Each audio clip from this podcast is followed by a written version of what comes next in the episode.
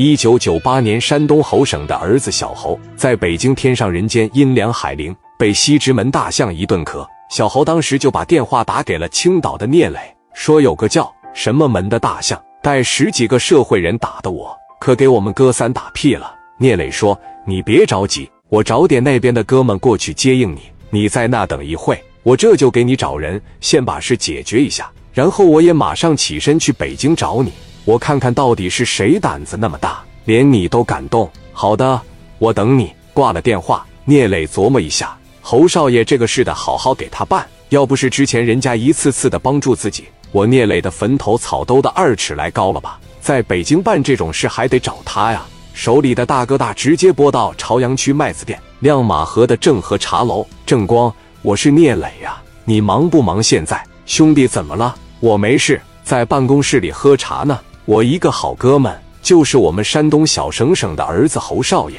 在北京让人给揍了。你能不能过去看看，先帮他报了被打的仇，然后给他找找面子？我现在也起身往北京去。好的，那我亲自过去一趟吧。我看看是谁打的他，对方多少人，是做什么的，做什么的他也不知道，就说是姓戴和一个叫什么大象的，应该只有十几个。是大象吗？西直门大象？对。应该是这个名字，你认识这个人吗？这个事好办不好办？正光说：“北京社会上也就这几个人，我认识西直门大象。刚来北京的时候，他最看不起我，我也不怕他，该打就得打。姓戴的又是谁？应该是白道的，但是具体我也不知道。你先过去看看，把侯少爷先接到你那，再过几个小时我就过去了。好的，挂了电话，李正光给小高打电话，凑点兄弟来茶楼一趟。然后给庆华、红光打了电话，带一些兄弟都来茶楼一趟。然后我们去天上人间去把大象干了。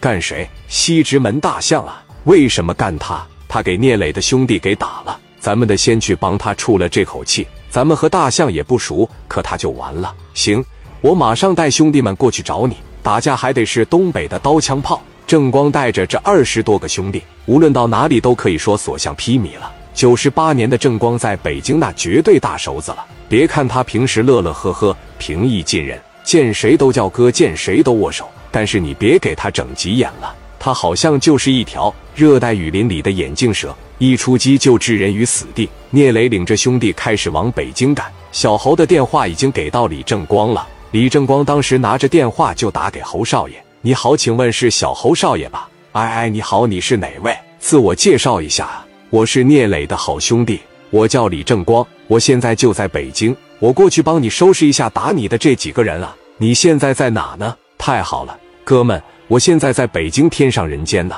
你这边带多少兄弟过来呀？最起码咱得张罗一百多人吧。正光说：“我没有那么多兄弟，我这二十多个就够用了。你在这个天上人间等我吧。”我说：“兄弟，你就带这点人过来，咱不能吃亏吧？进去以后让我再挨顿揍。”那我的脸可掉地下了，要不然咱这样吧，咱等聂磊来了以后再说，行吗？你就帮我问问他们是谁。我不是信不着你，我这刚刚挨完了揍，你能理解我现在的心情吗？侯少爷，打你的不是西直门大象吗？没事啊，我不怕他，不是你怕不怕他，咱得人数上最起码咱占个优势，对吧？侯少爷，你就相信我吧。聂磊既然能找我帮你，你也得相信他的判断力啊，我不会让你失望的。撂下电话之后呢，小侯又把电话当时又打给聂磊了。聂磊当时正开车往这边来着呢，一接电话喂，怎么了，哥们？你找那伙人行不行啊？他就带二十个来了以后干不过人家，